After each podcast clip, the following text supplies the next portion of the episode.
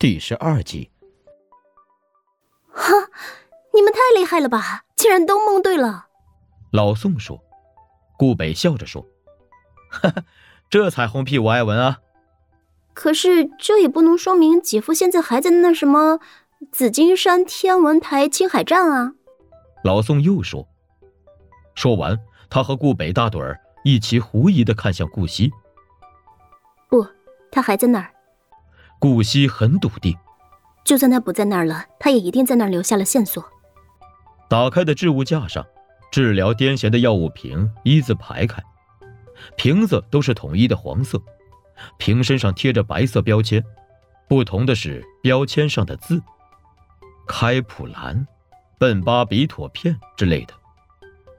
顾惜画外音，我藏好了。周阳拖着长长的画外音。好嘞。一只手取下两个药瓶，单手拧开，把药片倒进嘴里。同样是这只手，把药瓶放回置物架上，关上柜门。门上是一面镜子，但一张贴着的照片挡住了镜中的面孔。照片上是玻璃花瓶和一幅挂在墙上的画，梵高的《星空》。一只手从镜面上扯下了照片，剪切点。一只手举着刚才那张照片。摆出和屋内真实的摆设一模一样的角度，镜头四处转动一圈，显示此刻观察者所站的位置是书房的台灯旁。一只手在台灯的灯罩里摸索着，找到了第二张照片。照片是一盆绿植。剪切点。一只手举着绿植照片，摆出和屋内真实的摆设一模一样的角度。镜头四处转动一圈，显示此刻观察者所站的位置是客厅的沙发上。一只手在沙发的缝隙里摸索，找到了第三张照片。照片上是一片灰白色，角落里有一块青灰色的印子晕染开，形状像一只小狗。剪切点，翻箱倒柜，剪切点。一只手拉开厨房岛台下方的柜门，柜门内侧是灰白色的，左下角有一块青灰色的印子晕染开，形状像一只小狗。顾惜弯着腰，抱着膝坐在那里。他抬起头说：“周阳，你怎么这么慢呀？我都快闷死在这儿了。”男生话外音：“谁让你藏的这么难找啊？嘿，我媳妇英明神武。”连橱柜门板都能拿来当线索。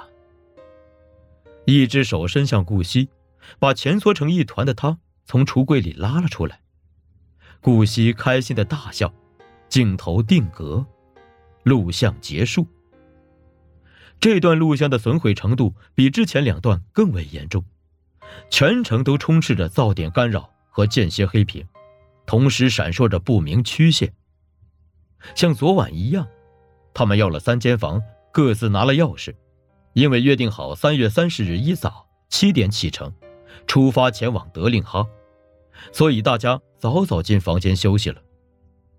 连日来的奔波让顾惜是疲惫不堪，他也顾不得招待所条件简陋，一进房间就拧开了浴室里的热水开关，准备好好冲个热水澡。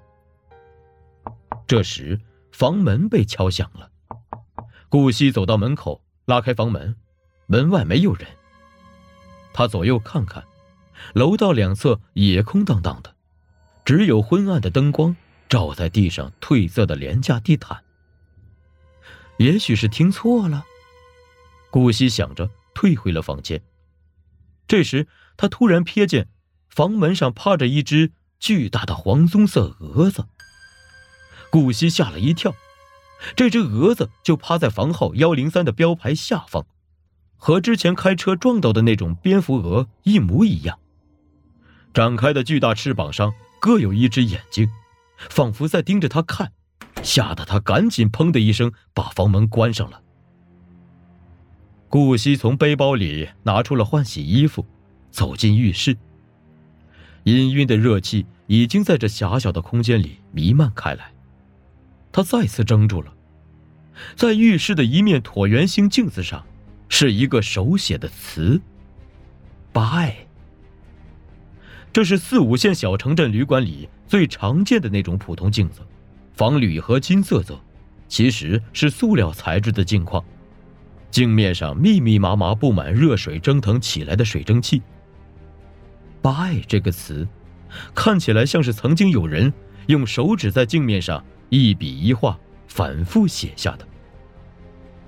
顾惜伸手去触碰那行字迹，隔着玻璃，他的手指和镜中的手指，却永远无法贴在一起。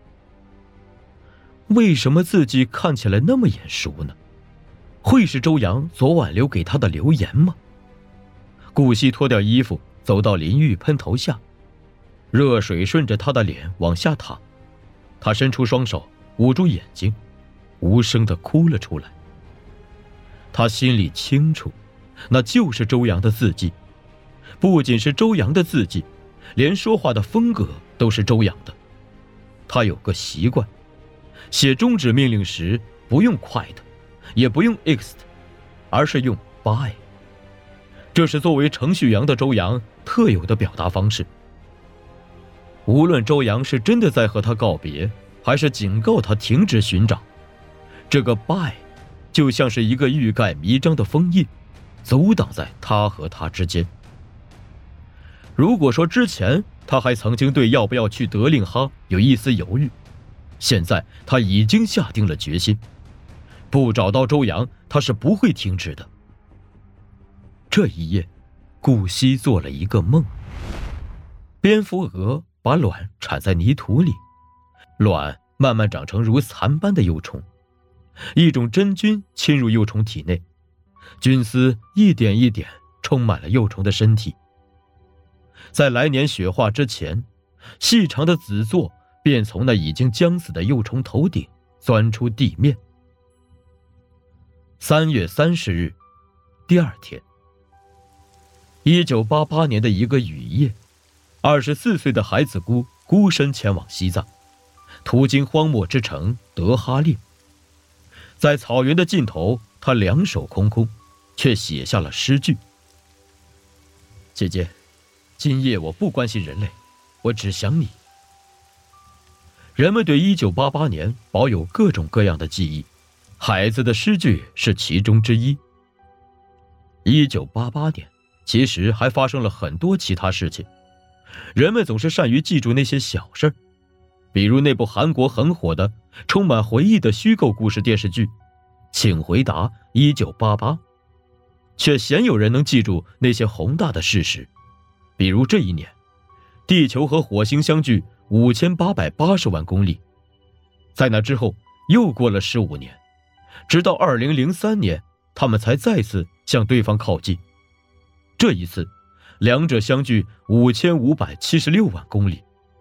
是六万年来离得最近的一次了。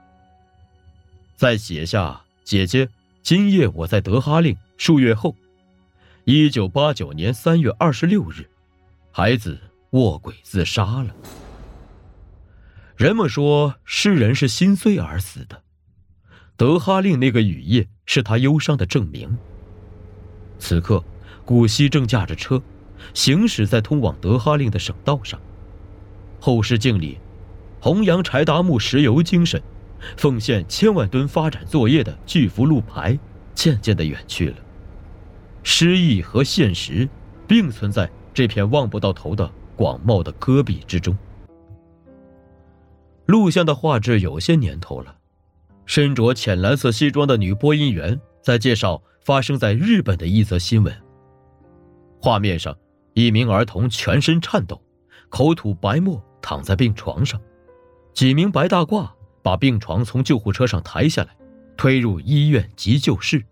数月前，由任天堂公司出品的儿童动画片《口袋妖怪》第三十八集《电脑战士三 D 龙》在日本播放，引发观众集体癫痫发作。当晚有近七百名儿童因为观看了该动画片而受到强烈的闪光效果刺激，被送医就诊。日本动画片《皮卡丘》也遭到禁播。录像结束。这就是被戏称为“任天堂癫痫”的光敏感性癫痫。顾惜怎么也想不到，他童年时代不经意间看过的一则新闻，若干年后竟然发生在了自己丈夫周阳的身上。自从婚礼那次发作之后，周阳就需要用药物来控制他的光敏感性癫痫。他不再开车上下班，而是选择坐地铁，因为开车时，哪怕是透过梧桐树的枝叶射进他眼里的阳光，也会和那些有着特定的闪光频率的人造灯光一样，成为引发癫痫的诱因。阳光、灯光，甚至是楼宇外立面的反光，十面埋伏，步步为营。渐渐的，生活不再安全了，每分每秒都充满着意想不到的危险。语言困难，情感障碍，时间失真。每当癫痫发作，周阳整个人就会断片儿，他听不到任何声音，也看不见任何东西，只是朝着一个光明的深渊坠去。在那深不可测的底部，恐惧、愤怒、幻觉。伸出千万只手来，紧紧抓住他的脚踝。